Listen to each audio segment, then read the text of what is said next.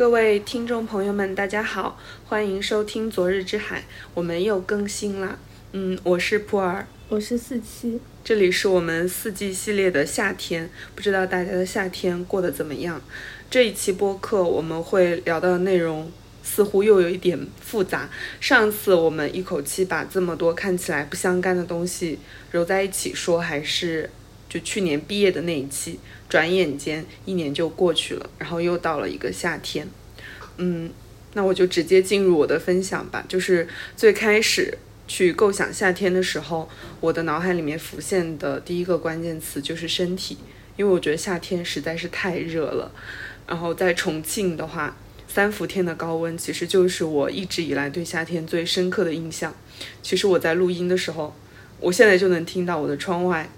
有蝉鸣的声音，我都不知道会不会有，就是我们这一期会不会有底噪，嗯，请大家多多包涵一下。但其实说起高温的话，呃，现在我的第一个反应会倾向于一个数值或者是区间，就是需要去看天气预报和气象地图，然后就会看到手机屏幕上会有红色，然后往后就。其实关注的东西就会往我们这颗星球的自然历史上面去延伸，然后比如说这又是一个高温创下了历史记录的年份，然后随之而来还有很多不太好的现象。但是其实这种反应是被抽象过、塑造过的，因为我的脑袋是被现代科技和知识包裹起来的脑袋，我对高温的第一个反应。本来应该在我的身体上，因为高温会让我发现我的身体想要保持舒适，其实有非常多的标准。就到了夏天会很容易口渴，而且要一直待在空调房里面保持一个舒适的温度。如果不这样的话，其实我就没有办法去做任何事情。如果走在太阳下面，反而就会有那种受刑的错觉，就是。晒太阳除了忍受和赶紧离开，就没有任何其他的念头了。就那个太阳真的，它就像一双有热能的眼睛，它在凝视我，然后也在扫射我。在这种时候，身体才变成了第一位的，因为任何感官的信号都不容我去忽视。但是其实本来身体就是远处的第一性的经验，然后夏天的高温就会让我回想起这一点。我觉得我。给了一个防暑热的开始。嗯，确实就很像那种科技感满满的纪实文学。嗯，我没有什么要补充的。呃，我这一期我想要分享的夏天关键词 主打一个真诚跟死人。嗯，请继续。嗯，其实我觉得严格意义上来说，我看到。就是四期补充的这句话的时候，我就觉得这一期我的内容真的有一点像表演的样子，嗯，因为我们两个是分开各自准备的，所以当我看到他写的部分，我就回头发现我自己的夏天虽然是从我的身体开始，但是最后已经信马由缰的跑到了离我生活很远很远的地方。嗯，所以就很像表演啦，就是也是一些二手和间接的经验。不过这些也确实是长久以来我非常关心的问题。嗯，但是至今我也不敢说我自己有把这些问题想得太明白。嗯，那就正式回到身体这个词吧。其实这个词说出来的一瞬间，在我的脑海中会浮现很多很多的。故事和作家，但是呃非常意向性很明显。我这一期比较想聊的是黄锦树。事实上，要聊他对我而言也不是一件很容易的事情。嗯，我第一次看他的小说是《雨》这个短篇集，他的评价还是蛮好的。然后读完之后我也很喜欢，可能也会有一些个人喜好的影响吧。就是当代中文的创作其实是屡次让我感到很失望的，所以黄锦树的小说真的。如听仙乐耳暂明，但是他的很多书都只有台版。嗯，还是一个学生的时候，我在图书馆有机会借到了他的另一本小说集，叫《课背》。然后这个短篇集目前也只有台版，应该也不会有在大陆出版的机会。这个故事和它的标题一样，就是核心的主题就是刻背，刻在背上的中文。但可能我要先离题一步，从中文这个词开始说起。我其实不是那么清楚我自己该用什么样的姿态去描述和确定中文到底是什么，因为我是汉语母语者嘛，就是玩笑话，就是这就是我用来做梦的语言。因为我阅读中文、使用中文、说中文，对我来说是一件仿佛天生就会的事情，哪怕其实它是后天习得的，它就和血缘一样，就是不容我去挑选的。但是同时，我好像就有一种天然的去使用它的名义和合法性。但是对于黄锦树来说，不是这样的。嗯，他自己是马来西亚的华裔，然后他的。生命经历是在马来西亚度过了童年，然后去台湾念书，因为马来西亚本地是没有什么华文学校的，在他那个时候，然后他就留在了台湾，然后写小说，也研究小说。他是一个作家，也是一个很有名的学者，但是他最重要的身份，我觉得仍然是一个不知道从哪一代开始算起的移民，就他的生命。和我相比，或者说和很多大陆的作家相比是没有根的，没有办法去顺着我们的国族历史去梳理他的生命历程。他虽然是用中文去写作的，但是如果他要用中文去描述自己曾经在场或者听说过的历史场面和社会的境遇，就会面临一种。很尴尬的状态，因为在马华移民这个数量很庞大的群体里面，很多人是不会说正统官话的，也就是我们现在，嗯，所学习的普通话的前身。因为很多移民他们是从南方离开大陆的，他们只会说方言，而这群移民很多就恰好是没有文化的，然后他就只知道读音而不知道字形，久而久之他就会丢掉曾经的母语，就是对于这群人来说没有办法。用中文说出自己的处境，也就没有办法形成文字的作品。而我们知道，对于一个写作文学的人来说，选择一个位置其实是非常关键的。可以从当代现代的，就是中文的文学流派的这些命名当中看到这一点重要和关键。比如说什么乡土啊、寻根啊、京派啊、海派啊，这些作者们多多少少都是可以站在一个点上，不管这个点是时间的还是空间的。他们由此去向内向外延伸自己的表达，就回应了，就好像有一个框架等着他去回应。说句题外话哈，我这也是我觉得，嗯，现实主义的写法就是写实，去还原某一种生活状态，这种写法对这些作家来说从来都行之有效的一个原因，哪怕他们其实已经沦为了平庸。也不会被读者贬斥，甚至会非常的畅销和欢迎。嗯，因为我们这个土地上真的很太广阔了，有过很多种生命的经验，很很复杂，也很深刻。好像你只要你作为一个写作者，只要去复现一二，你就能够功德圆满。但是黄锦树他是不能走这样的道路的，因为他是一个无根之人。他曾经自己表达过，他说：“我的位置就是没有，因为我没有故乡。”也没有一个依循正统的生命史，甚至没有一个先天的合法合理的名义去调用中文去写作我所经历的，尤其是马来西亚华人所经历的。所以在这种尴尬的处境之下，小说就变成了最好的方式，因为它是虚构的。虽然它的文论，就是黄锦树的文论也非常的精彩，但是对于我来说，用中文去虚构才是这个人身上最亮眼的部分，因为其实中文是他们的母语。但是同时也是一种意志之物，所以写小说的人黄锦树他只能逼迫自己成为这个群体的外来者，这个群体当然也就包括他自己。嗯，我觉得有必要在解读文本具体文本之前，先声明一下，就是他的小说其实有很多面向，就是哪怕只去讨论，就是。这个马来西亚华裔作家，他写到回返中国的这个主题的小说背后都有很复杂的渊源，但是出于一些我们可能都懂的原因，我就只在节目里面讨论中文和汉字这个主题吧。然后我也尝试着不那么孤立的去理解他的小说，因为黄锦树是一个对读者期待很高的作家，他会直接在。嗯，作品集后面就说很多理解，你们很多对我的理解是错的，你们看的太局限了。他说你们根本就没有看到什么什么，就是可能也是这样，因为一旦只看其中一篇，可能就完全不知道他在说什么，甚至可能还会觉得这个故事有点没头没尾。所以我觉得一个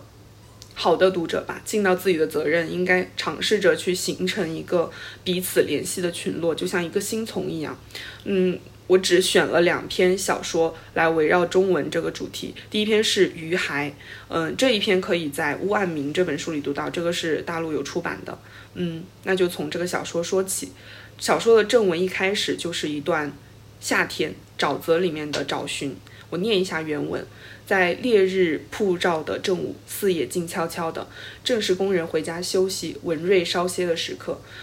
沼泽深处有鸟鸣蛙叫，大爬虫的腹部稀稀疏疏地摩擦着草茎，猴群次第越过稀疏的树，水面勉强浮着给草叶切割成凌乱碎片的日光。缓慢的步伐一路踩断枯枝，他来到草泽畔，然后这个他就是文章的主人公。但是之后他就经过了一段很漫长的找寻，他发现了一具尸体，更确切的说是一一副骸骨，就是这个非常奇异的，属于夏天，属于也许属于热带这种景观就戛然而止了。文本就引入了一段弟弟的信，弟弟的信中说大哥的骸骨找到了。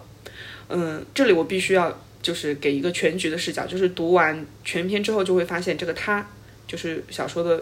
叙述者，也是弟弟。也就是说，多年之前在那个烈日曝晒的沼泽地里面，他就已经找到了大哥的骸骨，但是他并没有告知给家人。之后他就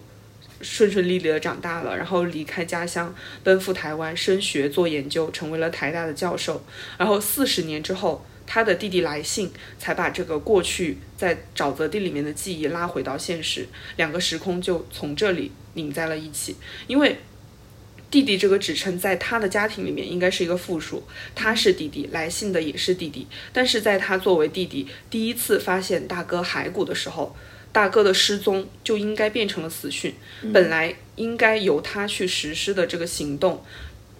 最后是由另一个弟弟在四十年之后来完成的。为什么会有这样的断裂和延迟？就是作者的用意到底是什么？这篇小说从开篇其实就设下了这个问题。我个人的理解是，就是这四十年他漫长的生活，其实就是这个弟弟他在沼泽地里面寻找过程的无限拉长。这个人的人生，我觉得可以说是黄锦树本人的一些投影吧，非常的像。就是虽然离乡，但是过得四平八稳。他在台湾的学术圈过上了一种非常审慎的学者生活。这一段描写当中，最需要就是最引人注目的，也是他对台大的环境有一个刻意做旧的描写。他写到年那个图书馆年久失修，天花板受潮剥落，然后在书架上的古籍也都是一些旧籍。包括什么二十五史、十三经注疏、甲骨文字集释、金文编、真松堂文全集、观堂集林、董作宾全集、郭鼎堂文集、说说文解字、孤林这些典籍都是经过作者挑选的。我其实读到小说这里的时候，我很感谢我曾经认真的学了一下文字学入门。我当时读到这几个堂的时候，我就想到了。这几个堂应该都是和古典学术，尤其是汉语历史有关的。其中的真松堂、观堂、郭鼎堂分别对应的学者是罗振玉、王国维、郭沫若，然后加上后面的那个董作宾全集的董作宾，就是甲骨四堂，近代中国研究甲骨文最重要的这四位学者。所以其实在这里已经给到读者非常明显的意向的暗示，在这些学者典籍的陪伴和映照之下。这个他开始从事秘密从事和甲骨文有关的实验，为了为了实现这一点，他拒绝和那个时代产生任何的呼应，他不会参加学生激情邀请他参加的那种读书会，也拒绝被革命的热情点燃，也甚至也拒绝回到自己的家乡马来西亚。读到这种这里的时候，其实会感觉这个人物似乎马上就要走进俗套了，因为在现当代。就是，尤其是现代的作家当中，写到这种时代边缘人的作家其实很多。一个非常常见的流亡者，然后甘愿一生都去献给那种虚无缥缈的文文字研究。但是，我觉得黄锦树他写小说总是非常奇怪，甚至很粗暴的。这个他这个人，他在暗无天日的那个狭小的空间之内，而且他一般都在晚上，他不是在从事什么学术研究，而是在杀龟制版。就是杀乌龟，然后把乌龟的壳变成那个龟板，然后重复上古先民们用甲骨刻写和占卜的行为。在这里，其实作者非常细腻地描写了他杀乌龟的过程，我就不去念原文了，因为我我觉得我觉得很残忍，他几乎没有调用什么修饰语，语言越明快，行为就越残忍。但是有一个细节是非常厉害的，就是他把那个乌龟壳放到烤箱之后，他听到发出了“噗”的一声，嗯，然后对他而言，这就是鲑语。就一个很没有意义的音节，因为他的那种执念变成了语言的一种，然后最后他会把乌龟乌龟的那个壳穿凿成册，然后用来重现上古占卜的秘术。其实我这样讲述的时候，其实会打乱小说原本的节奏，因为在呈现他对甲骨痴迷的这个过程里面，过去的回忆就四十年前的回忆多次浮现。他的大哥是因为革命失踪的，但是这个大哥就像他生命的父亲一样，教给他方块字，然后让他你长大之后一定要做一个中国人。然后大哥失踪之后，又有一个同学出现了，这个同学叫长白山，然后这个长白山就像延续了大哥一样，就试图用革命的热情去煽动他、拉拢他，然后还教给他大陆的文学，包括鲁迅、巴金、郭沫若这些非常有重量的名字，所以。就后来我就发现，他对甲骨的那种病态痴迷，和大哥以及同学长白山对祖国、母语、故乡这些东西的向往和热忱，其实是同源之物。而这种向往和痴迷的对象，早就已经从他们的生活中消失了。甲骨和祖国都是一种象征的符号存在着。就他会去抚摸自己制作的甲骨和刻上去的符号，然后。这种痴迷就和他多，就是他摸着摸着，他就想到了多年之前他做过的一个梦。他曾经在这个梦里面有过性亢奋，然后但是这个性亢奋的对象是革命牺牲的尸体。这个尸体可以是大哥，也可能是长白山，也可能是任何一个失踪在蕉林或者沼泽沼泽地里面的那些革命者。然后梦醒之后，他做了件什么事呢？他就用自己收藏的那些龟壳来延续了自己的欲望。嗯。然后四十年的漫长人生就这么过去了，但是他其实他不是发现了自己大哥的尸骸嘛，他就带着从大哥尸骸上面拆下来的一小节，一小节骨节，然后去杀龟置办，就是那个骨节始终都是他桌上的一个正直，他就也没有回返任何一种故乡和中国，他就好像永远在那个沼泽地里面去寻找，然后想尽各种办法去抵达。自己精神和身体上的幻觉，嗯，然后从故事的内容来看，其实这些命题本身是非常深刻的。但是，我觉得我更欣赏的永远是小说家他自己的伦理，是他述诉说这一切的方式。因为甲骨它象征了一种非常遥远的中国性，象征了一种马华人注定回不去的祖国。所以，失落的母语就和那句。一直消失的身体一样，都是他们的困境。然后受困于这种注定失败的寻找，就会催生这样的病态，就会有了故事中这个他对龟壳和甲骨的痴迷，他就用杀戮去招魂一样。而这些隐喻的中心，其实就是龟甲，就是这个甲骨的治疗，也就是小说正文开始之前引入的那几段关于甲骨文研究的文字。龟这个。字的音形意延伸出去，可以是鬼神的鬼，也可以是归去的归。然后，对于一个，对于黄锦树来说，他为什么要写这些？他想写出的是什么？就是对于马华二代的，就是马来西亚华人二代，他们想要去找寻和向往的那种文化之根，这种找寻催生了他们革命的热情。到最后，在他的小说里面，最过最后不过是在类似性高潮的幻觉当中。一次次去做梦，然后一次次醒来，我觉得这是一个类似于像空无的时刻，同时就构成了他们命运的开始和结束。但是我又能感觉到，这就是他赋予笔下人物的一种救赎的方式，因为用龟甲去抵达身体快感的这个过程，好像是很轻的。但是永恒追寻，就是在他们的骨子里面，永恒去追寻那种中国性，好像是很重的。那个很轻的行为，好像人人都可以去嘲弄；那个很沉重的行为，好像每个人都难以负担。但是这篇小说就是它的力量就在于，它把天平两端放置了质量完全不相等的东西。这个处理就让我觉得很厉害，因为读完之后你会觉得。讽刺和怜惜都是非常单薄的，反而需要把慈悲和嘲讽都混合在一起，不要轻易的去判断他们为什么要这样做。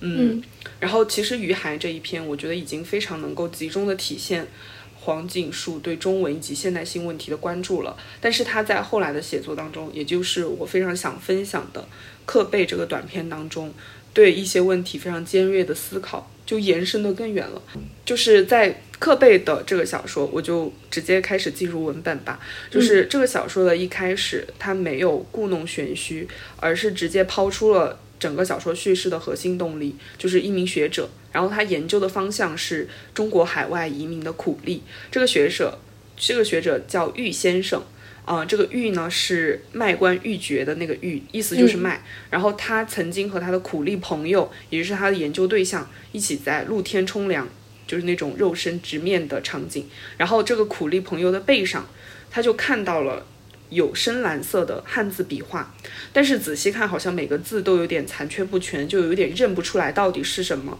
然后那一瞬间，这个苦力朋友似乎觉得那就是他的耻辱，好像一一瞬间被人看到了私处一样。嗯，然后。所以玉先生当时就没有没有机会去深究，但是刻在苦力背上的汉字之后，又得到了玉先生的朋友一名中医的证实，就是确实有些苦力的背上是有汉字笔画的，就像长得像刺青一样。这里我埋下一个小小的伏笔吧，也就是我在写讲稿的时候，我去搜了一下这个字，我才发现的，就这个中医他姓条，这个字的就我打出这个字很困难，就是出米。啊，反正不认识这个字的 意思，也是卖出粮食。然后，这就像这个学者心中的一个心结一样，一直都没有解开。然后二十年间，他做了很多很多事情去问，然后很多人都说这个东西没有研究的价值。但是在他这个玉先生退休之前，他就用另一个名义申报了一个项目，然后这也也是对。某种某个地方学术圈的一种反讽吧，然后到了后期，他才把这个真实的个人请求告诉了小组的成员，也就是故事的叙述者，然后他就说，他就把这个故事讲出来了，他就希望这些人去帮他找背上刻有中文的苦力，然后同样的。其实黄锦书他从来都不会放弃四两拨千斤的文本游戏，他就让几件历史的大事参与到这个寻找的过程。但是这些大事我就不提了。嗯，说回这个寻找背上有文字的苦力，就是这个叙述者的设置视角是和我们读者非常贴近的。他们就在师城这个地方反复搜寻，但是没有任何头绪。我就像跟着他们一样去找一样。然后在某一天午后休息的时刻，他们路过了海边，然后。也不是某一天，就是经常有这样的时候，看到一个瘦瘦长长的背影，他坐在那个地方，然后望向南海的方向，没有错，就是中国南海的方向，仿佛自己就是这一片海的主人。然后直到某一天，一个机缘巧合。一个奇迹，就是海风掀起了他的衣摆，让我们看到他的背上有密密麻麻的汉字。我就中间省略这中间很多追逐，就是去追这个人，然后就写的很滑稽，就像人们第一次见到并且去追赶野生的人猿一样，就很滑稽。然后最后这个叙述者是因为各种大时代的影响，他是这个小组当中留在师城的最后一个人，而整个项目的那个交托者就是玉先生。他因为车祸还是因为啥来着？我忘了，在床上昏迷不醒。然后我还是跟着这个，就是这个我还是跟着那个海边刻碑人的脚步走进了小巷，然后遇到了一个百岁老妇人。这个老妇人这里就很魔幻了，她鹤发童颜，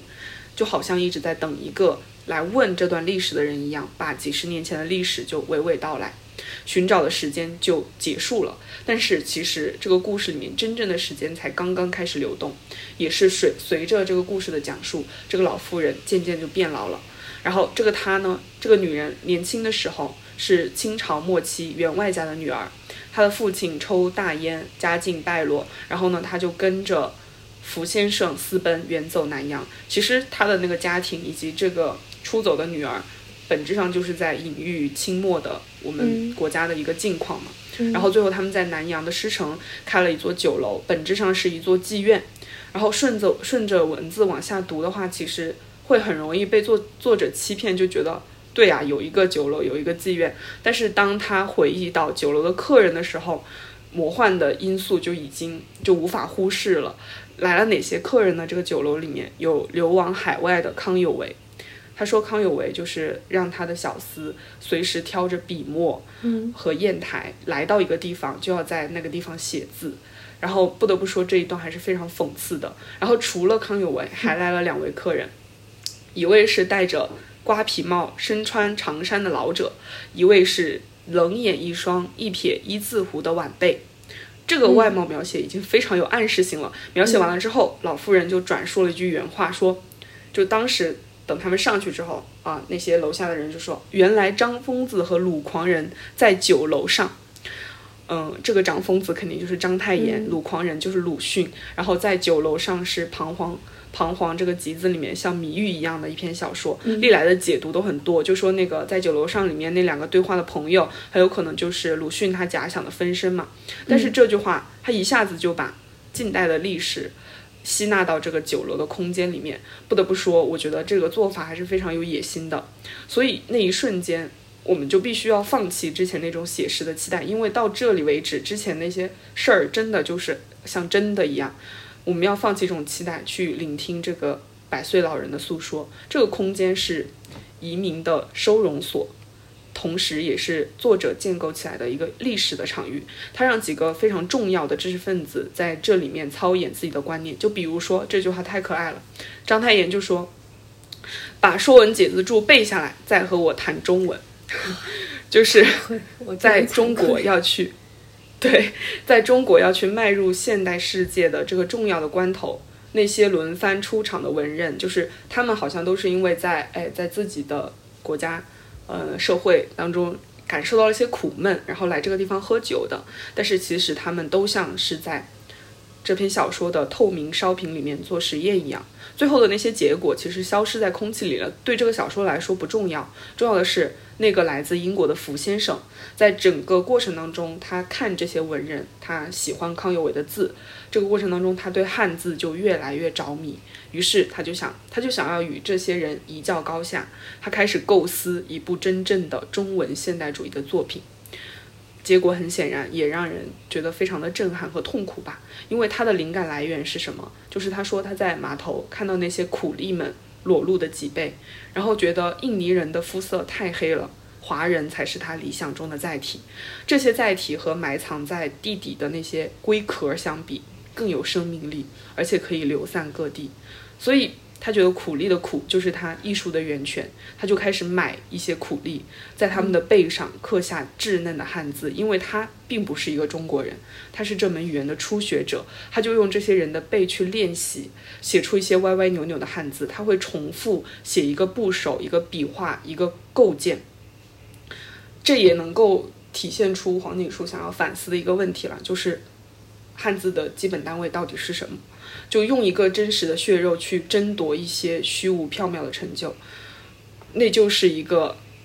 发了发了狂的外国人，他拼命的想要在这个时代浪潮里面去创造一件超越所有人的中文作品。当叙述者听到这些，或者读者知道这些的时候，这个惊心动魄的故事就戛然而止。他就接到了消息，说玉先生好像已经病危了。他就回到医院里面，发现躺在病床上的玉先生。其实他的背上就刻满了中文的笔画。这个故事其实甚至有一点奇幻和诡异的色彩吧，就是因为那个叙事的动力在故事最后被取消了，可能就没有于先生。于先生不是一个学者，他就是曾经被刻的苦力，然后也没有调医生，因为他们的姓本质上都是卖，或许他们都是苦力，只是没有办法去言说自己的背影，然后那些苦难都是刻在身体上的。承受的人永永远不能开口，只有作为研究课，就是只能作为研究的客体和对象，被一个叙述者讲出来，他们才能够得到承认和确认和存在。嗯，所以我觉得这两篇小说合起来看，真的还是能够看到一个隐在的脉络，因为在于海的小说里面那个。呃，在于海这一篇里面被病态崇拜的那个甲骨文，和在刻背里面被一帮人刻在苦力背上的中文，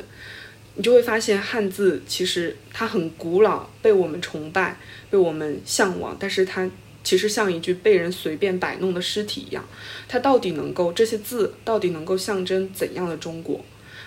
这两篇小说让我看到，其实语言文字从来都不是将死之物，不是一种纯粹的工具，它背后有太多太多复杂的力量。嗯，在这里我想顺手安利一本我最近读到的书，叫《中文打字集》。这本书也是这本书让我坚定的要在这个夏天分享黄锦树和他在小说里面写到的中文现代性。这本书，呃，有点难讲，我就不在这里去介绍了。说回课背吧，就是在小说里面。你会发现，原来汉字和那些苦力、那些人的宿命竟然是一样的，就是你必须要被凌辱、被拆解，最后你要你会被对象化，跟着那个时代的人一起被迫成为这个现代世界的新生儿，在苦力的背上四处流亡。其实我我很难说，我觉得我不是自己的历史学家，也很难有这样的人，就是跳出自己的处境去看待自己，也很难意识到中文竟然会成为一个问题。会成为一些人身上的一道漫长的伤口，可能我要在这里扯一点小说之外的东西吧，就是，也是黄锦树在那个酒楼里面所去细访的一个东西吧，就是。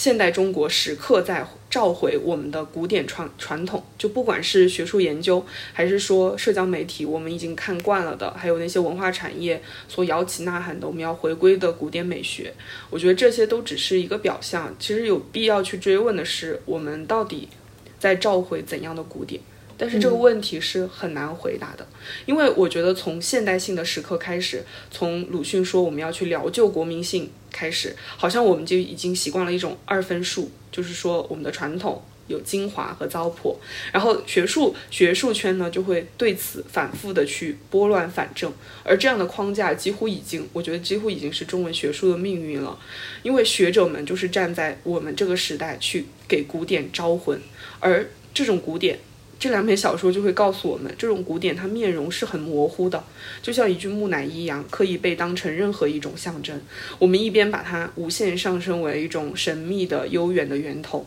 一方面又会把它简化，又不得不把它简化、架空，让它成为一种仪式性的表演材料。就在黄锦树的小说里面，其实近代学术、现代学术对古典传统的招架空和招魂，被他类比起来了。类比于马来马马来西亚的那些华人那些移民，他们眷恋着那个不存在的祖国。我觉得这个类比是很像的，就是而且很大胆，就是这一组类类比就像一个曲面一样，让平行的两条线相交了。因为我们会就是有很多研究者在提到黄锦书的时候，也会说他的经验不是大陆的人民的经验，就是他。反复的在这之间去寻找自己写作的合法性，但是我觉得在这样的一个思考的层面，这样一个类比的层面，不管是大陆还是南洋，不管是所谓的北方正统还是海外的移民，我们作为中文的使用者，实现了某种经验的共通，因为汉字已经开始在现代的时间里面流亡了，在我们的身体上都有这样一道同样的伤口，我们其实都坐在海边。望向那个不存在的祖国，或者是说文化的起源，仿佛这一片海域为我们所有。我非常欣赏，就是黄锦树会想要去跟他那么多不同，就是不同群体的读者玩这个游戏，而且在刻碑当中，这个游戏也有一个非常鲜，就是非常鲜明的体现，就是叙述者和读者离得太近了，然后。在那个有一个细节，就是项目组的成员们，他们发现那个海边刻贝人身上那个秘密之前，一个段落就前面一个段落，就作者就让叙述者和读者就让我们一起来到了他久坐久坐的地方，就是那个安置屁股的地方，然后我们就去他留在沙滩上的屁股窝去坐一坐，然后坐上去之后，我就发现，他说他说我发现我自己同伴的身影这么短矮，已经短矮到了寒酸的地步。所以，其实我们是不可能去和克贝的苦力们分享这个姿势的。他们可以在海滩上去遥望久坐，直到做出一个窝。我们是没有办法去想象这样的经验的。但是，这个窝仍然值得我们去做一做，因为这一切都是真实，而不是传说。虽然它是小说，嗯。然后，这两个短片以及以上我所疑惑的问题。到最后，我又发现，其实对我而言，可能都是身体性的。因为对文字的使用，难道不是我精神的骨架和血肉吗？但是，往往我是很难思及它的存在的，更不要说它的历史。但是真正阻碍我们去理解自己和自己所处现实的，我觉得并不是无知，而是一种无视，或者说我们已经有一种平庸的顺其自然的想法，就很难。我觉得这种想法是很难和它对抗的，也很难克服的。于是我就感觉我这个夏天，不管是我讲的，还是我想的，还是我所经历的，都显得有点郁郁寡欢吧。嗯，我觉得刚刚普洱讲的特别好，然后我一边在听他讲，我就一边在钉钉呃什么钉钉当当上下单，嗯，买了两本黄金书，嗯，我都觉得我好像没有什么必要来讲我的部分了，嗯。但是其实刚刚普洱讲那个，我会让我想到就是这一期想要分享的那位法国作家斯里曼尼，然后他曾经在博物馆就是睡了一晚上，然后在那个夜晚他就去看了一下这个博物馆艺术馆所陈列的展品，其中就有一件当代艺术装置，艺术家就很精心的制作出了。那个沙发上的凹陷，就好像那个坐下的人才刚刚离开一样，他就把那样的一刻给永远的凝固住了。所以，当他面对那个作品的时候，他想到的是一种缺失与空无。那我觉得这一期我跟普洱其实都是在讲空无这一个东西，是我们心中可能觉得有些失落的地方吧。嗯，在开始之前呢，我就想说，因为最近确实很忙，分身乏术吧。嗯，所以这一期的夏天其实是我对目前所过的 夏天的一些感受和总结，其实都还不太好。嗯，然后我觉得消化这种情绪其实是很累的，导致我已经没有力气再去伤心了。嗯，而且比较关键的一点是。某种程度上，你也不知道这种情绪究竟从何而起，该如何去纠正它。让我们给纠正打上一个引号，因为没有什么情绪是值得纠正的。当然，也是因为有一些事情啦，但是我没有想到它对我的影响居然会这么长远。然后，呃，种种原因叠加在一起，我的书单预书单就跟预告很不一样，就是精力有限吧。加缪老师 被我换成了巴特。然后临时加一本佩雷克，因为我觉得从他的那一本《雾》开始，呃，可以引出我整个夏天的前奏，也就是一直萦绕在我心头的问题，就是我们幸福的可能到底在哪里？究竟是什么给了我们幸福的许诺与期许？哦，那就从《雾》开始吧。就是佩雷克的《雾》是他第一部出版的小说，然后他的开始。非常非常的经典，因为它是一个如长镜头般的对室内物品装潢的罗列。这一段或许会劝退很多人，就是大家会想说，OK fine，我知道了，你到底想写什么？但是其实，在这一段里面，就是它整个第一章都是这样写的。然后在这个第一章里面，它有两个关键词。其实第一句话就是已经告诉你所有要知道的重点，就是那个目光。原文是什么呢？他说：“呃，起初目光沿着一条又长又高又狭窄的走廊，在灰色的化纤地毯上向前滑动。其实法语原文是 ‘un œil glisse sur la moquette’，然后后面的部分我就不不念了。但是呃学过法语的朋友肯定会对第一句话第一个词 ‘un œil’ 产生怀疑，因为在法语里面的话，就是单数的眼睛就是。”而已，然后一双眼睛的话，其实它的写法跟读法都会很不一样，呃，加上定冠词，那整个呃一双眼睛其实就是 les yeux，嗯，那这句话里面它首首先出现的是一个单数的眼睛，什么什么样的情况可能会出现一个单数的眼睛呢？就是我想了半天，我觉得我只找到了一个解释。就是这是一道偷窥的目光，同时大家从刚刚念的那段译文里面也会觉得有一点怪异，因为那句话是目光僵延着，所以就会有一个疑问：难道这里描述的并非是当下吗？那我们再看一眼原文，就会发现其实这一句话用的是条件式 the conditionnel présent，然后条件式的话，它想要传递的是一种可能性，而且你会发现，不但是第一句话用的是条件式，整个第一章都是用条件式写的。佩雷克特别细致的写了在这个家里面的装潢，以及住在这里的人将会如何一边吃饭一边看报，就是在这样一种整洁、稳定、有序的房间里面去享受自己优渥、舒适的生活。嗯，就好这一片天地就真的就像是一个坚固的堡垒，甚至可以把它想象成一种鲜艳性的存在，就是整个地球都毁灭了，这里依然会是它的样子，依然岁月静好。那这些种种叠加在一起，只有一种可能，那就是这道目光在打量他心中的生活，是他渴望过上的生活。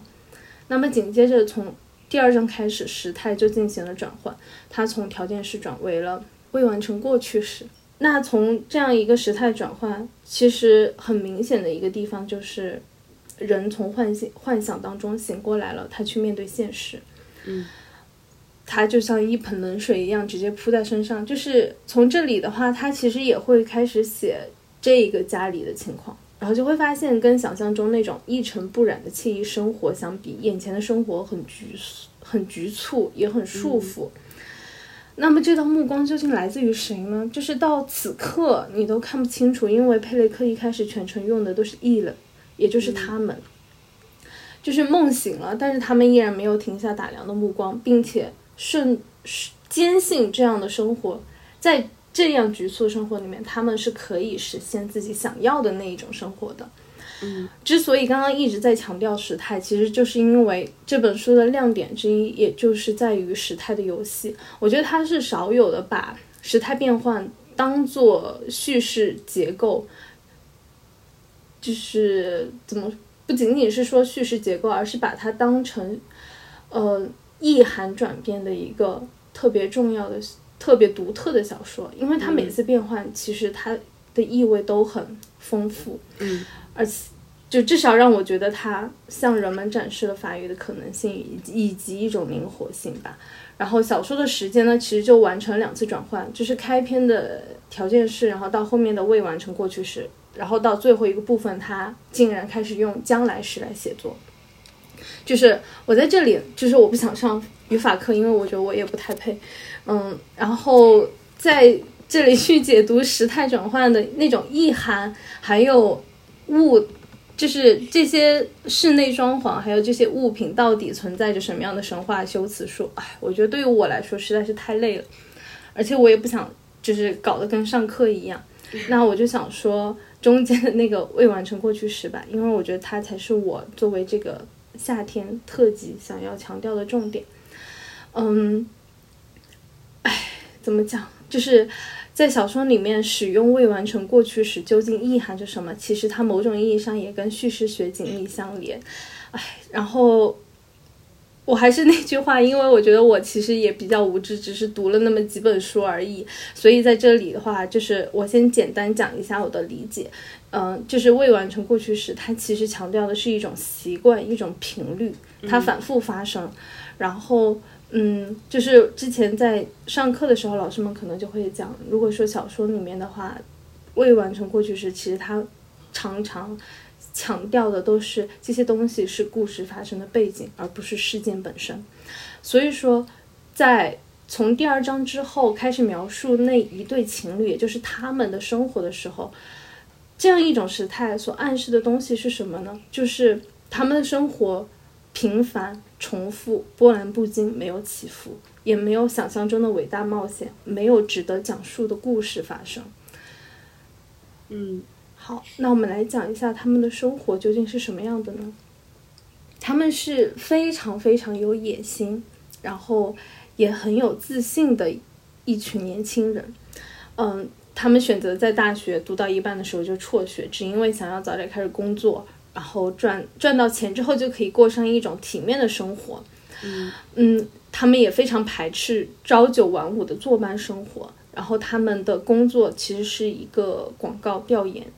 调研员、调查员，嗯，也就是说，他们会去找那些呃，就是随机进行街头访谈、采访，去了解一下，就是比如说这个产品的这个广告，呃，它是否对销量产生了影响？你你看这个广告之后，你会想要购买吗？嗯，然后这个广告本身对于这个品牌的形象到底有没有提升的作用？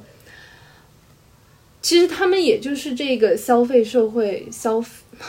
就是这这一条链条上的重要一环。嗯，但更重要的是，就是在他们的这种想象，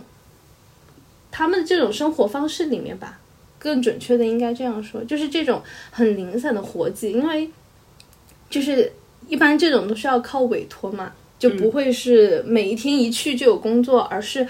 嗯，接到了委托就会去进行这样的一种访谈，然后写报告，然后再交给那个 agents，这样。嗯嗯，就是这种零散的、零散的工作，然后再加上这种年少，它是可以带来一定程度上的自由的。比如说一开始就会写，他们周末就会跟朋友一起聚会，然后因为这个工作的原因，其实他们有机会去前往法国各地去进行一些访谈。嗯，然后他们还会就是。跟朋友们一起看电影，然后在巴黎夜晚的街头散步，一边唱歌，然后一边就是玩耍嬉戏，就那样的一种图景，就是让你会觉得说一切其实都在他们的掌握之中。但是这个然而很快就来了，就是依然还是时间的问题吧。就那样一种漫不经心的工作。长久维持下去其实是不太可能的，因为他们突然发现了昔日一起享受的朋友突然长大了，他们接受了更加稳定的工作，甚至还成为了主管，就好像他们背叛了就是之前他们这样一个群体，他们曾经对自由的那一种追求与许诺。嗯，事实上，他们其实。就那一对情侣，其实他们只会模仿别人的生活，或者是模仿自己想象中的生活，嗯，就好像只是肤浅的活着。其实，在《雾》这个小说里面有非常精彩的描写，我在这里就不讲了，简单只讲一个点。我们常常可能会抱怨我们的这个时代太平庸了，那他们那一对情侣，他们那一群人也是这样，他们会觉得那个时代真的是。很平凡，没有什么激动人心的东西。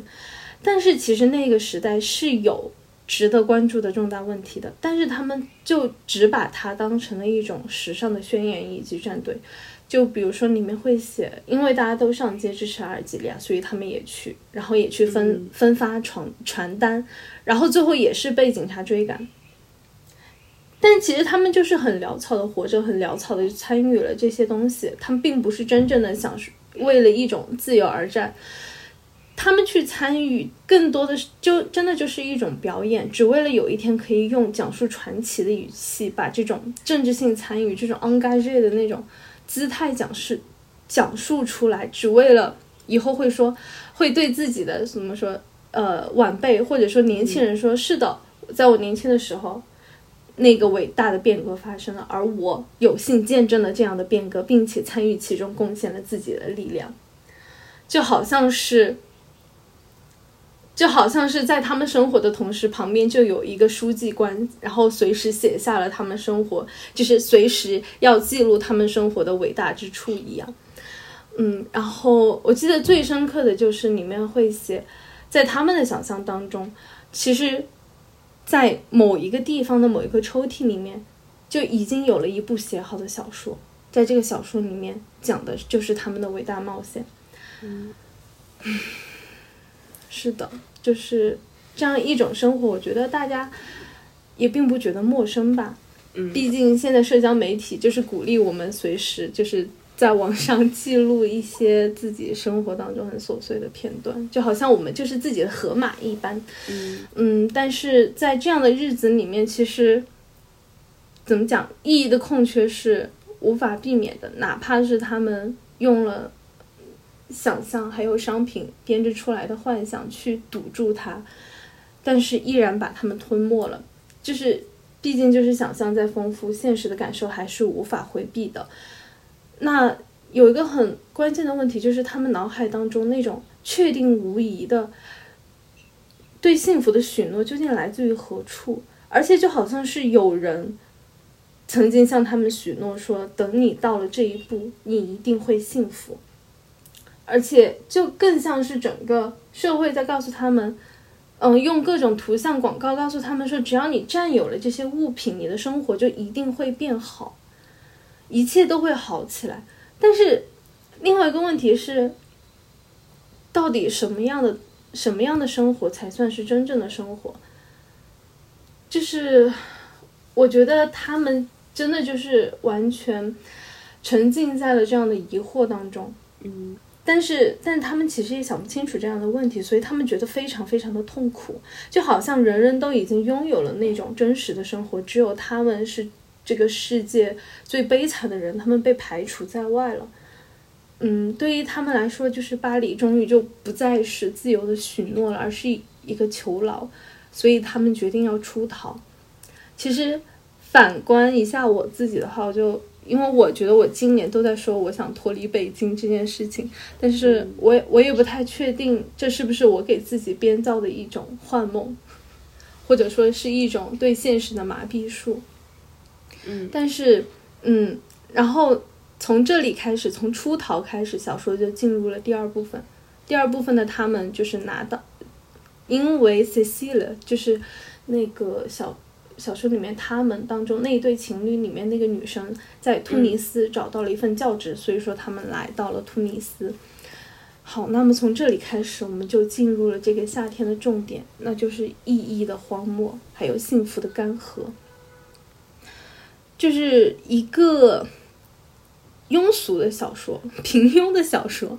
就会以此为转机。然后在这里给你安排很多很多伟大的冒险，然后让你在其中经历很多冲击，比如说文化上的冲击，以及呃政治上的觉醒等等等等，然后让你突然就是在某一刻领悟了生活的真谛，于是一切真的就变好了。但是啊，毕竟是佩雷克，他抛出的问题是，到了突尼斯一切就能变好吗？就是这个出逃的打算看起来非常的合理，去一个没有被消费社会染指的地方，去一个世界的边缘，以此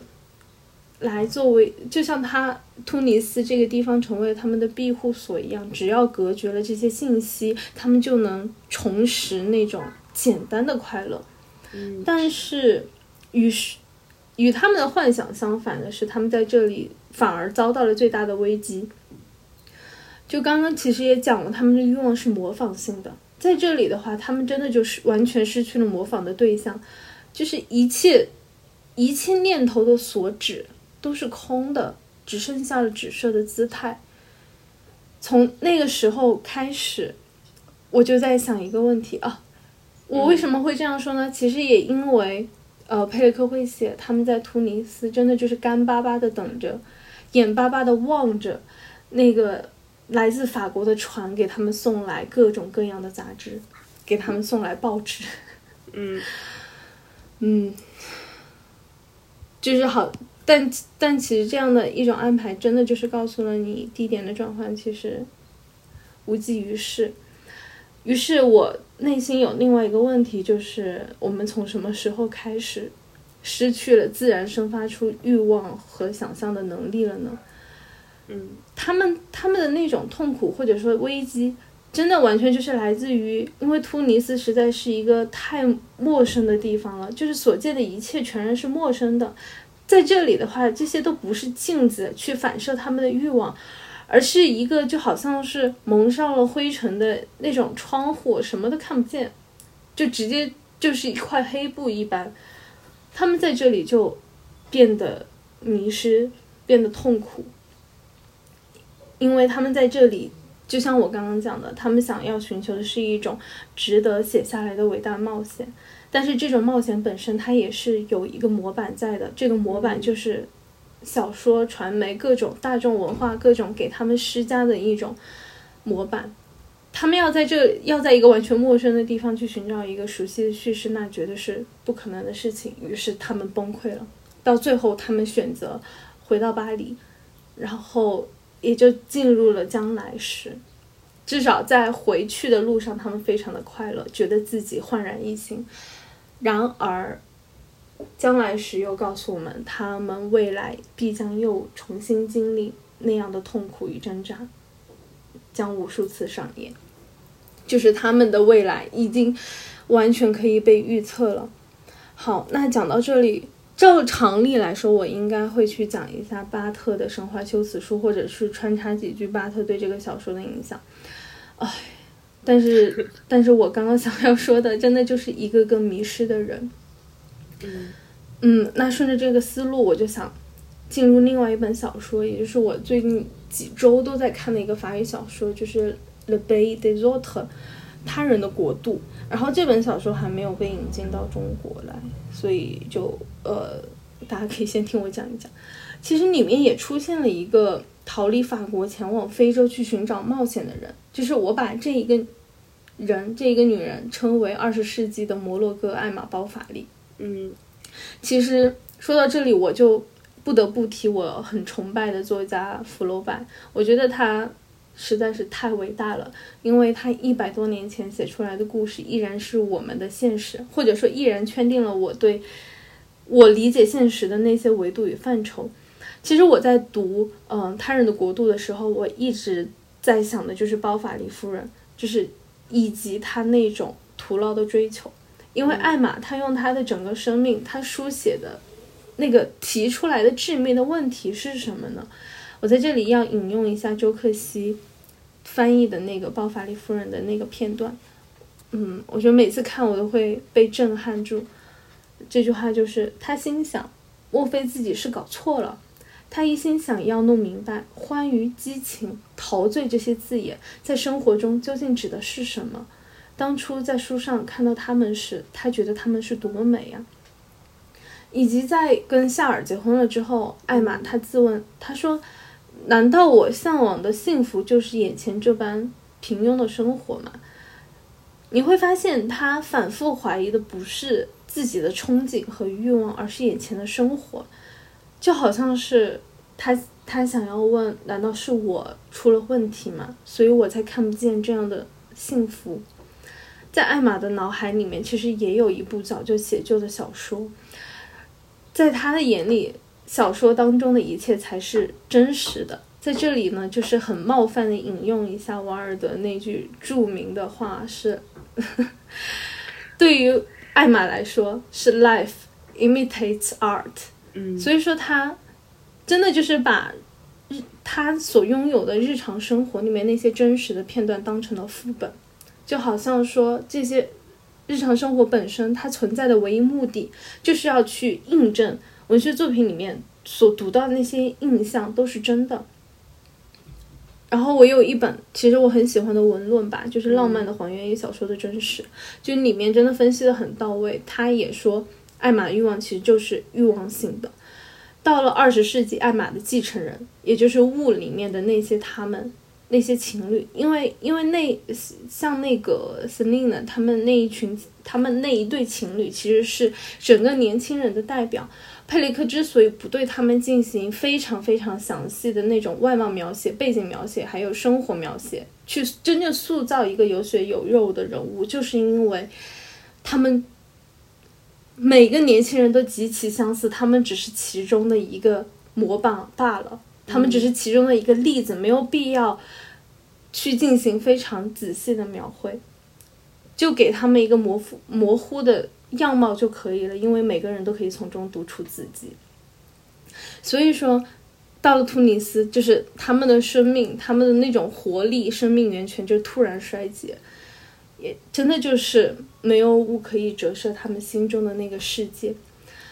好，那么在他人的国度里面，同样也是如此，就是当那个女人她来到了摩洛哥之后，她会发现这里怎么一切都这么陌生啊！跟她想象的那那个该有的世界没有任何一点关系。唉，在这里我就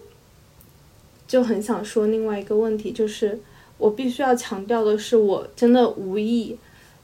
去评判说你把日常当成文学的副本这样的做法是不对的。就是说实在的，因为我现在已经脱离了学校的环境，我真的可以想说什么说什么。那我就挑衅一般的想要说，那哲学家可以提出洞穴理论，说现实只是对理性的一种模仿。那凭什么就不能有一个艾玛，他拒绝现实如此的苍白，他去怀疑这个现实是不，这个日常是不真实的？我觉得他的怀疑是可以存在，也是应该存在的。嗯，那回到他人的国度，就是其实这本书我打了三颗星，因为我觉得我对就是斯里曼尼这样一种有了国际地位跟声誉的作家会非常严苛。因为我觉得你毕竟已经拥有那么多东西，你应该给年轻的作家或者说其他作家做出一种表率。我不得不承认的是，我觉得他确实是一个很会书写女性视角的一个作家，但他的问题，我这里说的直白一点，就是作为一个作家，他不够好。跟雾一样，他这部作品其实也是想要，不对，也不能说跟雾一样吧，就是他的作品。其实他也是，呃，应该是《温柔之歌》，就是举一个举一个例子吧，就是他得公果尔文学奖那个《温柔之歌》，他也是希望可以用这部作品来向社会提问啊，但是他真的很很喜欢把问题给讲透，但其实作家的职责是提问而不是解答。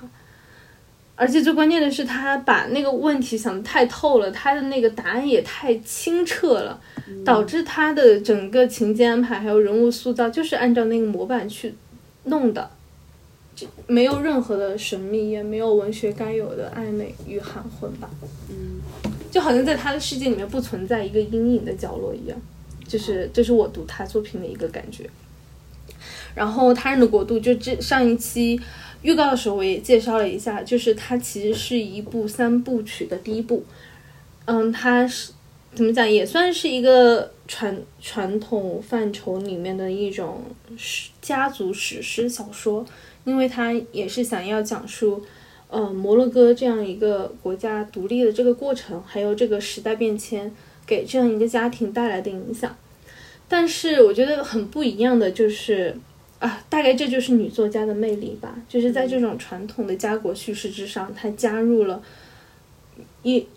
那种女性的关怀，那就是她把女性解放与自由这样的一个问题给加入到这样的叙事之中，然后你会发现这两个命题有的时候非常激烈的碰撞在一起了，所以说这。这种双线并是真的很有意思，因为我觉得至少他提出了一个问题，就是整个民族在追求解放与自由的时候，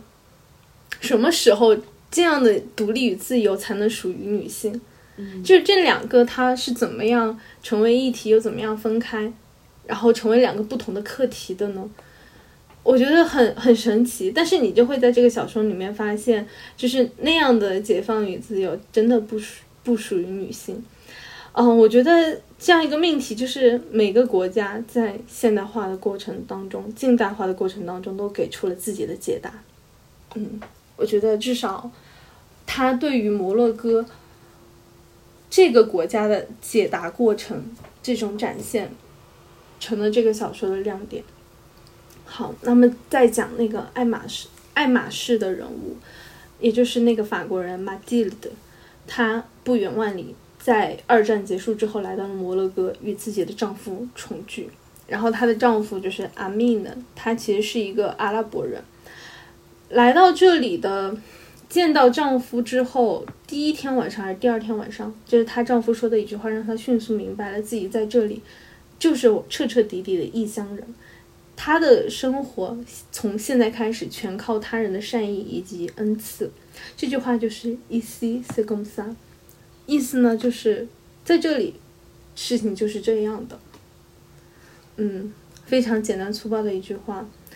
就直接让马蒂尔德他懂得的那一套完全失效了。嗯，就是这个世界直接排斥掉他，告诉他这个世界不为你而存在，甚至也将他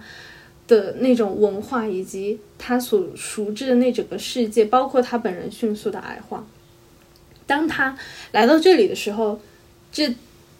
很自然吧？我觉得大家都懂，就是他心中的愿景其实是一种为了爱情而进行的一种冒险。然后你会发现，其实阿米呢，他心中也有一个理想的叙事，他的故事就出现在第一页，甚至是从他父亲买下摩洛哥这片土地的那一刻开始，一个父系的家族传奇就开始在脑中成型了。嗯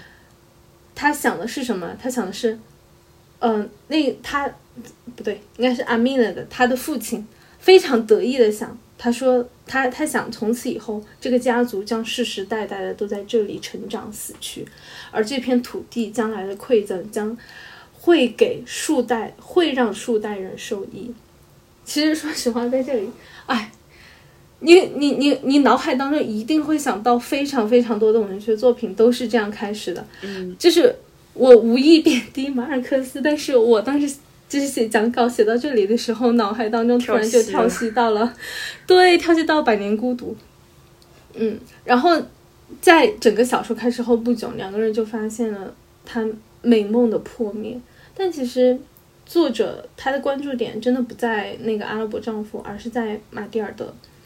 而马蒂尔德的心里，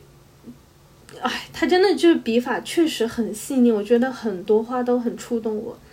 他的心里其实是从他给父亲还有姐姐写的信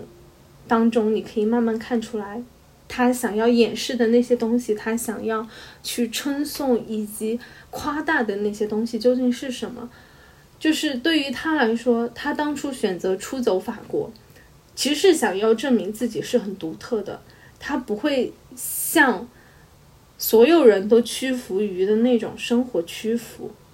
就说的是什么呢？就是在一个小镇里面长大，然后找到一个人结婚生子，然后死去。他不想，他想要给这样一种生活的 circle 一点儿变数。嗯好，等他来到了摩洛哥之后，他住的那个城其实分为了两个部分：新城与旧城，分别对应的就是欧洲人与阿拉伯人他们生活的那个居住圈。在这个城市里面，就是两种文明异地而居。一开始，他们还尚且在那个阿密呢他妈妈的家里，也就是在古城、旧城里面吧，他开始慢慢学啊、阿拉伯语。然后在信件里面，他去转述自己的生活的时候，他会发现法语不够用，哎，就是欧洲的语言不足于不足以描绘非洲的现实，或者说就是那种法语使用情境里面那些默认的对应的意象都是错的。嗯也就是说，这些语言它那种丰厚的，甚至说是沉甸甸的、死板古旧的那种意涵，是完全匹配不上他在这里生活的心中所感知到那种非常新鲜、新奇的那种体验的。也就是说，巴特巴特会用含蓄意志，或者说历史，嗯，这样反含蓄意志这样的术语吧。其实，你要是读，你要是读原文的话，你会发现，无论是加缪第一个人，还是在这里，那个语言确实是很墨意的，因为在这样的一小说里面，它真的是跟法语本土的小说很不一样，那个词汇就实在是太特别了。因为在这些，嗯，或许是因为都是曾经是法属殖民地的原因嘛，他们都讲法语，所以说其实他们穿的衣服，他们作为呃穆斯林，可能他们的那些仪式，还有他们自己的名字，呃，生活当中那些物品。其实都有专门对应的词，而这些词都不是那种很 local 的，就是就像就像一个生活在法国本土的人一样，他们去指涉日常生活的词。所以我在看这些作品的时候，我都常常需要查字典。嗯，而且我确实也很喜欢这样的莫意性。那么就说回这个这个小说里面马蒂尔德的信，当他发现这样语言是如此苍白的时候。一个，那我们就会想说，如果说这些信是他脑海当中那一部小说重要组成的部分，嗯，那确实他由他主笔的这个小说确实是非常平庸的，因为他没有办法去发明一种新的语言，去唤醒一种新的认知，他只能在一个很怎么讲？我觉得他只能用一个非常陈旧甚至有点发臭的那种工具。去打造他想要的那种艺术品，嗯，但其实最后的结果就是会很不伦不类。那他的故事，马蒂尔的故事，其实就在《包法利夫人》里面，所以我真的不想再多重复了，因为我觉得他就只是包法利夫人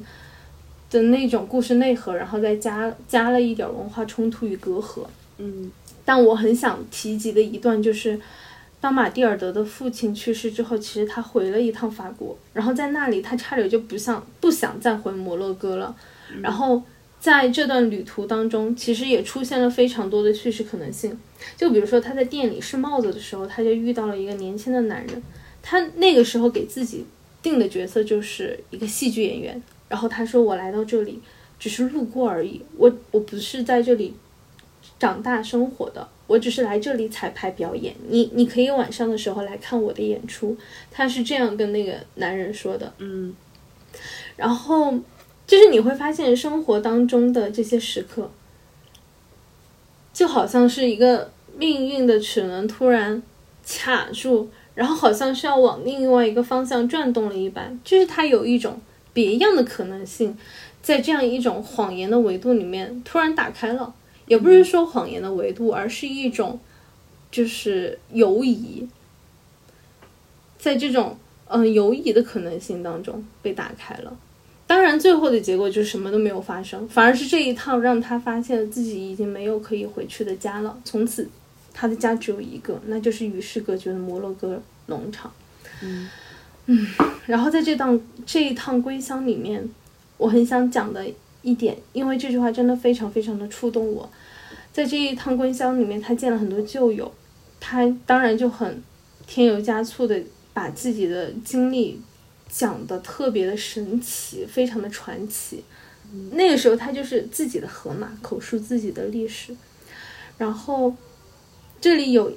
这里有一句话，其实他描绘的是听他讲述这些经历的朋友们他们所想的那些东西。原话其实是 Les amis venaient pour voir si la vie avait réservé à Mathilde autant de déceptions qu'à elle.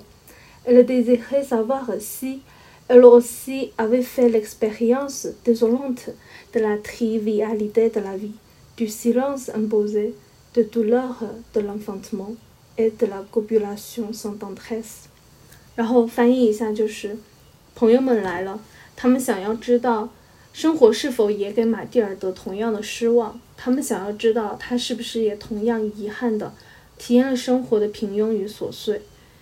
被迫保持的沉默，生育的痛苦，还有毫无温柔可言的性爱。其实这一段真的深深戳中了我，因为他们真的就是没有想到这样的感受竟然是如此的相通。嗯那么，为什么马蒂尔德最后还是回了摩洛哥呢？就是因为当他想要跟自己的姐姐坦言自己的孤独、寂寞、不幸福的时候，祈祈求于自己的姐姐能够给他留下来的许可的时候，他的姐姐有些无动于衷。就是他的意思就是来维耶居和巴都，就是无论在哪里生活都很艰难。唉。然后说到这里，我就又很想说另外一个细节，就是那个时候其实她在摩洛哥还会被自己的丈夫打，哎，就是我就很难受。然后，但是你，但是你不能说这就是一个什么什么呃摩洛哥特有的，因为因为他们是阿拉阿拉伯民族嘛，然后可能、呃女性也不能就是抛头露面，这是一种非常非常压制的一种文化。但是呃这个小说里面他就会写，其实。这种暴力的合法性，甚至也可以追溯到法国这个我们以为很文明的国家。因为在新婚之夜的时候，他的父亲就给了阿米呢管教自己心爱女儿、心爱女儿的权利。他的父亲就这样说：“我实在太疼爱我的女儿了，我从来都不不忍心去，呃，打她、管束她。但是我想你可以。”大概就是这样的话。我就很恐怖嗯，对我看得我真的很很难受，很痛苦。嗯那我刚刚刚刚从物讲到包法利，再讲到他人的国度，我就其实我内心最近这段时间一直在想的那种问题就是：好，我知道日常生活，嗯，就是我们拥有的一切，而且我也知道，就是任何伟大的举动、功绩还有冒险，就是当我们去细看的时候，它都是在不断的重复当中完成的。嗯但是我还是忍不住想问：难道我们不会有过度沉溺的危险吗？就是会不会哪怕这样，我们也只能浅薄的活着？就比如说像雾里面的那个人一样，就是，而且我也会想，好，我会不会，我我觉得我就像艾玛一样，我也在反复的想，嗯，苍白的究竟是生活本身，还是我的双眼？然后我会觉得，过去一个多月里面，我觉得我对现实生活的感知真的是日益消退。那这算不算是一种日常生活布下的最大的陷阱呢？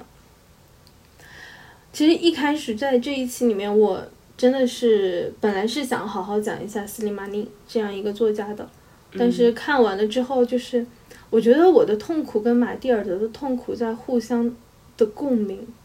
就是我本来已经很难受了，然后我越看这个小说，我就越 emo，我就更难受了。嗯，对，然后就最后的主题就变成了这个。其实我本来很想讲一下，嗯，非洲那边的夏天，就是他们的那种。生活感知是什么样的？但我发现不行。但是，然后我就，但是摩洛哥当然还是我比较关注一个呃主题吧。所以说，我就为了这期节目，我也重新去翻出来了巴特去摩洛哥的札记。然后我就会惊奇的发现，其实巴特他也在书写一种日常生活。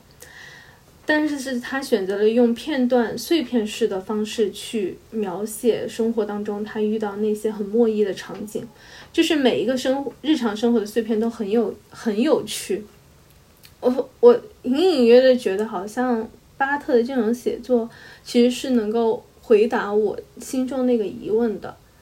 嗯，那么再讲到一下巴特他为什么用碎片化写作？哎，其实就是因为巴特后期就是从结构主义转向后结构主义嘛。然后巴特本来就是一个非常强调意义的嬉戏，就是那种多义与自由这样的一个人。然后整本书确实就是很充盈，也很轻盈吧，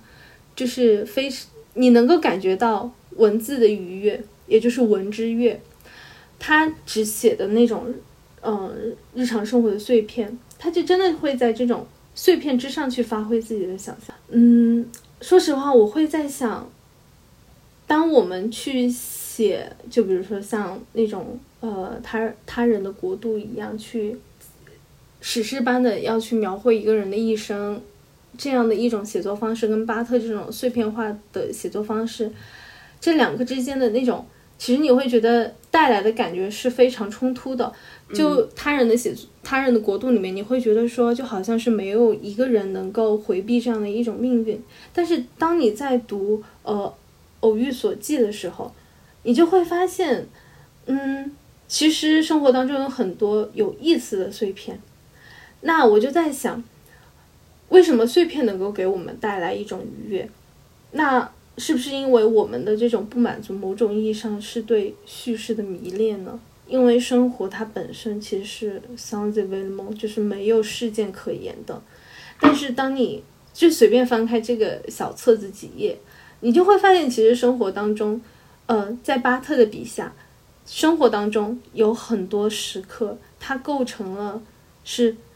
一个故事的一部分，它可以只是开头，或者是看似有苗头的开头，然后你也会偶遇他人的结局，以及一些细小的波澜。所有的这些，但是所有这些都来得很淡，就跟一个完整的完整的小说那种跌宕起伏相比，就好像这些东西都是可以被忽略的。而且，嗯，无论是从雾还是包法利夫人吧。我觉得其实它揭示了我们身上的一个特性，就是我们确实很习惯了去寻找样板。我们生活的方，我们从小到大生活学习的方式就是去看别人是怎么做的。所以等到了该我们自己去生活的时候，我们也下意识的去寻找有没有谁的生活是值得去模仿借鉴的。但是我觉得，就是看。偶遇所记给我最大的一个感受就是，如果说生活是一种，是一个作品的话，嗯，那或许在我们的周围生活的艺术家和真正的创作者实在少之又少。能够怎么讲，就是不去靠模仿生活的话，嗯，这真的是对一个人最大的要求，也是最难的要求。好，那简单给大家摘了那么其中几个小碎片，然后让大家感受一下，嗯，巴特是怎么样去感知的。第一个是拉辛式的开场白，带着一种温柔的讨人欢喜的姿态。您看到我了吗？您想碰碰我吗？就就这样结束了啊！我觉得太可爱了，非常非常的可爱呢。嗯，这就是故事的开始，但是又到此为止。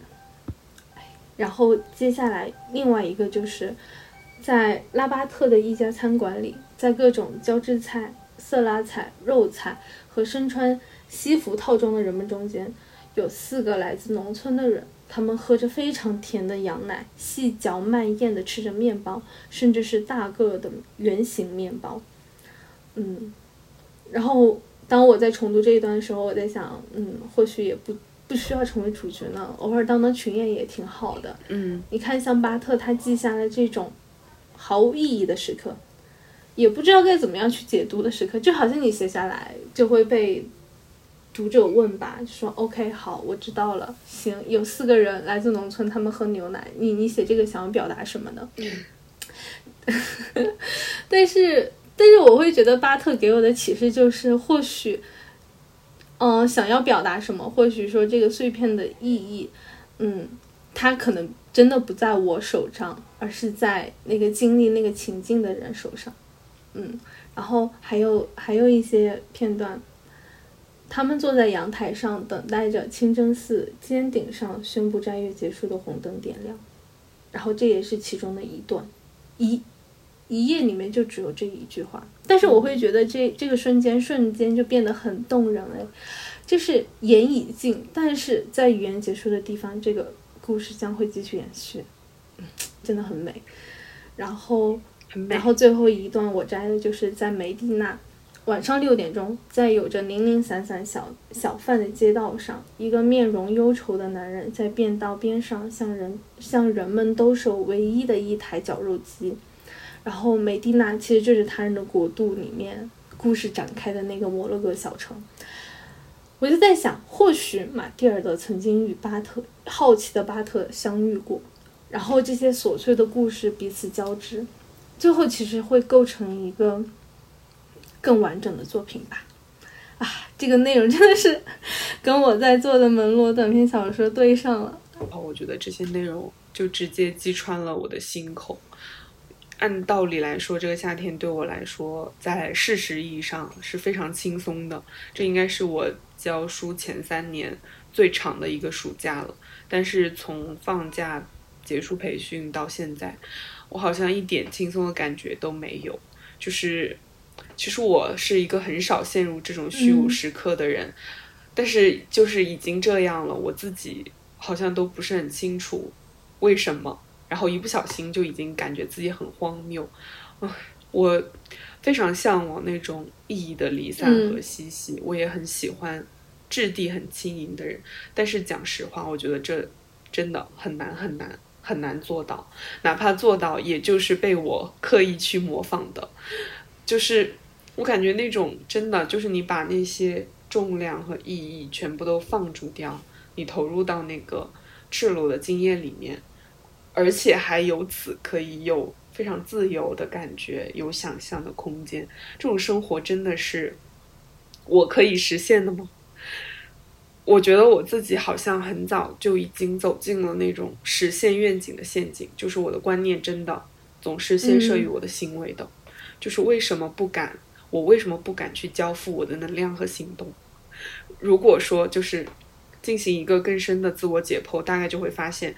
我觉得这种恐惧才是我身上最坚不可摧的部分。就是我不敢这样去投入，我也不敢，就是感觉像在放任自己一样，像很任性一样。虽然就算我知道我现在坚持的某种方式也可能是错的，就是所以我想，嗯，这是我后来补充的部分了，这是。我很生硬的去分享一个因为恐惧而源源不断在写作的作家，就是富恩特斯，就是也很大名鼎鼎了。他是一个墨西哥人，但是他成长和教育的经验主要也都在欧洲和美国。这又是一个可能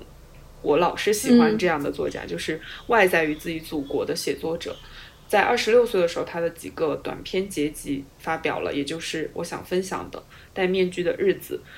嗯，但是从他个人的访谈和他的译者以及研究者都说过，就是戴面具的并不是一个具体的某个人，而是日子，是墨西哥这个国度里的日子。他也在访谈里面写到，我觉得这句话写的，就是击穿了我。他说：“我所有的书都是和恐惧有关的，也就是那种最普遍的恐惧的感受。我害怕可能穿门而过的人，欲求我的人，我渴望的人，我实现欲望的方法。我欲望的客体是在我镜中所凝视到的欲望主体吗？这些执念全都在我的书里。我还处理了更普遍、更具历史性的文本，但是在历史和个人的层面，我的主题是不完整之状态，因为我们恐惧世界，也恐惧自身。”哎，写的太好了，就是他的小说也写的非常好。在这个书里面有一篇隐喻性质非常强的小说，或者说讽喻性质吧非常强的小说，叫《为麦丽一变》。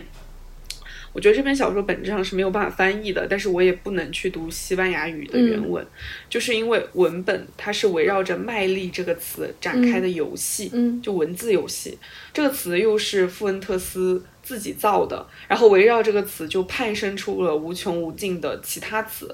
但是它们其实是语义混乱、逻辑打架的。有一些句子我引用在这里，就但是原文就是类似的节奏，说卖力就是最高的价值，我们要反卖力，卖力的实质是人与人之间行动，呃，人人人与人之间自由的卖力行为，我们要用鲜血去捍卫卖力，为了卖力把世界变得更卖力。就是类似的这样的句子，就是整个小说就是这样的句子。这本小说就没有情节，我们就可以随机去剪一句话，然后把卖力替换成我们此地的词汇，就非常的合理。它像一个中空的结构一样，谁都可以坐进去。最开始我读完的时候，当然会觉得很讽刺嘛，因为这种嬉戏当然是为了嘲笑当时的政治。但是我再去读的时候，就是这种嘲笑让我一点都没有感觉到轻松，因为。富恩特斯他，他作为一个写作者写下这些东西的心态是恐惧的。四七说的那种意义的干涸，然后加上这种语词的可笑，让我感到一股恶寒。就是你会感觉到，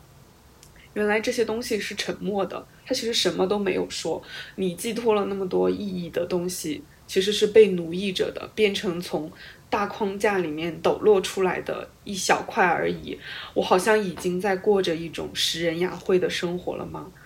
不然为什么我会觉得我的日常会变得如此难以忍受？唉，就是说我嗯，这本小说很好，我就是分享到这里而而已，就是临时补充一点点而已。其实我也能理解你说的那些东西。在这里，我就又想分享《他人他人的国度》里面，就是有一个退伍士兵，嗯，然后他在战争当中失去了自己所有的牙齿，然后他也是为法国而战，然后去打仗什么的。但是在战后的话，他就是真的很像一个乞丐，一个流浪汉，哎，就是在摩洛哥大地上穿行，然后被被所有人唾弃，因为他就是已经被毁容了嘛。这一个年纪轻轻的人，就是。什么牙齿都没了，然后他怎样面对这个现实呢？就是我觉得他是用一种看似某种伟大的东西来遮掩，其实他为之奋战的法国不是他的国家，然后他的这些全都是荒废，嗯，他就以此来逃避现实吧。哎呀，我觉得我当时做摘抄，我可能漏掉了什么动词，然后在这里念。读不通了是吧？嗯，对，感觉缺了一个什么动词。然后我在这里还是念一下我摘的那部分吧，就是 que quelque chose de grand venait d'arriver, qu'il qu'il allait donner à sa vie sa vie misérable de paysan une grandeur inespérée, une ampleur dont il n'était même pas digne.。就是他祈祷有某种伟大可以降临。给他的人生，一个作为农民的悲惨人生，某种无法企及的伟大，一种他甚至都不配享有的丰满。说实话，我觉得斯尼玛丽他可能只是想要用这样的一个句子来剖析他盲目忠诚的原因，但是我却在他身上看到了我自己。嗯，因为意义的干涸其实最难以忍受的，所以说我很能理解他为什么他，嗯，唉，那么维护法国军队，然后在整个国家要争取独立自由的时候，他如此的激动。好，然后最后，最后我想要分享的，其实跟前面就是完全脱节。完全不一样，嗯，因为因为这本想要分享的是安吉拉·卡特的《爱之宅》的女主人。其实我觉得这很符合，就一开始我们在想夏天，嗯、要讲什么样的作品的时候，其实我的夏天一点都，我对夏天的感知就是一点儿都不怎么讲欢欣的，就是我觉得我的基调就不是那种阖家欢乐型的，嗯，然后我对这种很热烈的东西的感知就是。嗯，我觉得一个东西要是越是热烈，我就会越觉得很寒冷，因为我我是一个不相信完满的人，哎，就是我我只是觉得我没有那么幸运，就是呃，我觉得生活是最会捉弄人的，所以就是越是快乐的时候，就是越要警惕，因为任何不完美都会被放大。然后另外一点是，嗯，这也是一部关于爱与死亡的小说。就是你读这个文本，你会发现，就好像是在盛夏里面落入了冰窖一样，就是很寒冷。但同时，你又会觉得，在这，在这个被冰给淹没的这种寒意当中，又有一点点的温暖。嗯，这是这个小说给我最大的印象，我特别喜欢这一篇。然后，但是在开始讲之前，我还想讲一个 题外话，也想问一下大家。有没有推荐的吸血鬼小说？因为呃，就是那个，其实我会发现我莫名其妙的看了好多吸血鬼电影啊，就是当然当然那个什么《暮光之城》就不必多说了，我相信我们这个年纪的人，就是没有人能够躲过这个电影。但是也，但是我最近也看了很多经典的吸血鬼电影，就是什么呃，诺斯菲拉图，还有。那个波兰斯基的《天使捉妖》，嗯，就是因为其实《爱之展》的女主人是卡特改编的德古拉传说嘛，嗯，其实我就很好奇，就是小说当中的德古拉到底是什么样的，嗯，然后我也知道其实它是改编，呃，它的缘起是来自于一个确实是一个经典的小说，但是。我也不知道这个小说到底写的怎么样，值不值得我花时间去读。嗯，所以如果大家对此呃有研究了解的话，也欢迎大家留言，我会去好好读一下这个作品的。好，然后那说回卡特，就是卡特在我心里就是一个非常特别会用意象来进行写作的作家，就是这个短片同样如此。其实你对这些意象的解读可以有很多不同的思路。那我在这里，我就选我最爱的那个来重述这个故事。然后，城堡的女主角这一次就是一个女伯爵。当男孩进入到女主人的城堡的时候，他率率先闻到的是红玫瑰香，是带有淡淡腐败气息的丰腴甜美。哇，我觉得这个描描述真的精准写出我对夏天还有对生命当中盛夏时刻的设想。哎。然后在这个小说里面，你会发现神秘与理性碰撞，死亡与爱情共舞，而且就是最神奇的是，你会发现就是那种过去、未来还有冲动与克制彼此交织，就是太有张力了。然后女伯爵呢，就是诺斯费拉图家族的一个意外，然后也是最后一个继承人，但因为他对自己的怪异权威其实无动于衷啦。他在小的时候呢，他就，呃，还没有到去吃人的地步，然后他就会去捕杀吃掉一些兔子，但他内心又很渴望能够把它带回家摸摸它们，然后跟他们一起生活。嗯，他每天每天晚上醒来，他说是每天早上醒来，每天晚上醒来，然后他就会开始算塔罗牌，然后不厌其烦的不停的去洗牌，然后试图去预知自己未来的命运。但是塔罗牌告诉他的永远都是同样的组合：女教皇、死塔、呃死神、断塔，分别对应的就是智慧、死亡、消散。也就是说，他的命运只有一种，他的时空就此搁置，他无限的循环，无限的循环，他也被困在了诺斯菲拉图家族的命运当中。然后直到有一天，他惊奇，他尖叫出声，他发现他自己翻出了爱情这张牌。与此同时的还有死亡。然后写到这里，卡特放了两句话。不管他是死是活还是死，我要磨碎他骨头做面包吃。然后紧接着，那个男孩就登场了。在这个故事呢，它发生的时间已经不再是中世纪，而是在二十世纪开端。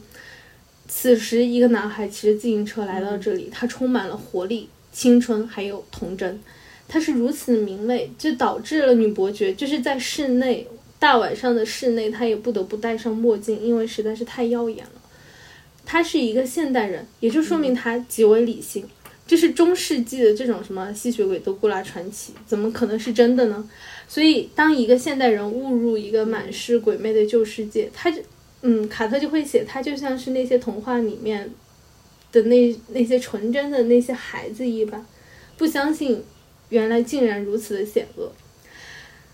嗯，然后其实在这里，当当他进入城堡了之后，这个卡特对这个城堡内部的描绘，其实与之前会有些许的不同，就好像是他看透，他用理性的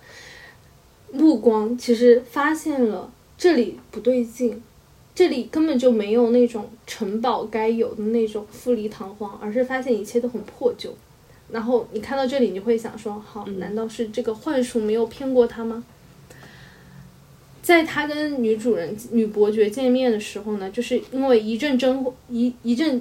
惊慌嘛，因为毕竟太耀眼，他要去戴墨镜什么的，然后就塔罗牌就从桌上掉下去了。他去捡起来，发现牌面是白骨，他觉得有一点太惊悚了，不吉利，然后他就用另外一张情侣的牌盖住了死亡。哦，我觉得这这这个细节很有意思，因为女主人其实某种意义上也是一个女死神，死亡不仅是她，也是这个男孩唯一的可能性，但是男孩却拿出了死爱情盖住了死亡，然后卡特写了这样一句话，哎，我真的很喜欢。而爱是否能将我从阴影中解放？鸟是只能唱他知道的那首歌，还是可以学会新曲？最后，死神死去了，他没有杀死男孩，而是杀死了自己。太阳升起之后，这是男孩起床之后，有这样一段描写：沉重窗帘拉开了，清晨的明明亮阳光如炮火射入。女伯爵在这个在这个时刻，她没有去暗处沉睡，而是在圆桌旁睡着了。我觉得。应该自杀的暗示还挺明显的吧，嗯，然后面前摆着的是塔罗牌，因为反复使用牌已经磨损到看不出图案了。我想，嗯，当然，唯一的可能性也确实只有这样，因为女伯爵的故事还有整个德古拉的传说都终止了，因为她就是最后一个费斯，哎，最后一个诺斯菲拉图家族的人，嗯。然后从他的从发现他死亡开始，整个时间就飞速流转，好像是想要弥补中间的鸿沟一样，就是魔法消退了。然后你会发现，哎呀，这个城堡也不过就像是舞台布景一般，就是是很廉价的那些布料给拼凑在一起的，这说明了那种魔法其实已经彻底消失了，而伯爵女伯爵也老去了。她年轻的容颜上多了很多很多的皱纹，最后她留下来的是一朵红色玫瑰，艳丽浓郁的红色玫瑰。但是我觉得卡特最伟大、最牛的地方就是，这个终结根本就不是真正的结局。就是如果结束在这儿，这真的就是一个爱情小说，仅，此而已。嗯但是小说的最后一句却是“翌日，他的军团便开拔前往法国”。这句话我就觉得就给整个故事留下了重重解读的空间，就是让它一下子变得更加丰满起来了。因为，嗯，或许是我的我的理解是，或许是写到这里，这个故事就可以结束了，因为这个古老的黑魔法世界已经终结了，而且甚至是它必须结束，因为顺着这句话，接下接下来该写下去的是另外一种颜色的黑暗，那就是另外一个故事的开始了。嗯，所以我就觉得啊，好了不起啊，我们卡特。嗯，写的真好。好，然后嗯，我在想，或许这个夏天所能留下来的东西，就是一朵艳丽的红玫瑰。其实我会为女伯爵了终结了这样的命运而感到欣慰，就是终于能够摆脱德古拉的叙事了。嗯我我觉得为他感到开心。就是虽然说出来很多余，因为我觉得大家应该都能够感受到了，但我还是想说，就是我真的会永远 为这样的故事感动，而且我我我会觉得在重重的互文性当中，雾这本小说提出的问题也模模糊糊的有了答案。因为其实，在一开始写这个呃准备讲稿的时候，哎，其实我跟普洱一样，我对自己想要写的问题也没有想得很清楚，然后现在也没有想得很清楚，但是嗯，就是在写讲稿的过程当中。发现了写作的力量，让我写到了这里，反而有一种一切都刚刚好的那种感觉，就好像嗯。是有那么一点点豁然开朗在的，嗯。然后那就先分享到这里了，然后我们下期预告一下，你来吧。下期，下期，下期我们做昆德拉，但是这个作家已经是，呃，我惊讶的发现，怎么那么多人都是在高中的时候读的昆啊、德拉我就是高中，因为他的那个 那可能就是我们我们身边的同龄人太多了吧，就是同样一种历史，我觉得不就是是真的就是在高中读的，而且很久没有读了。我觉得不是，我觉得是因为他的那一本无法承面的呃无法承受的生命之轻，他嗯就是已经到那种经典文学的序列当中了嘛。然后，然后其实对大多数人来说，啊，那当然算呐，文艺青年的文学圣经了吧。但但是我发现我的学生就不读哦，但是不对不对不对，我还想说的是，这是对大多数人来说，他们摄入就是读文学，然后摄入小说，可能也就是去试图摄入一种经典化的文本，就可能就是真的就是高中、大学、初中，然后到后面就对对没有了，拜拜了就。嗯，是的。哎，下一期我们就讲这个作品吧，讲昆德拉吧。但是其实我还没有想，我也是，就是先画一个饼。我已经记不得了，我真的记不得了，我太久没有读到它了。哦，我也是，但是但是很巧的是，其实我今年有机会要重读它。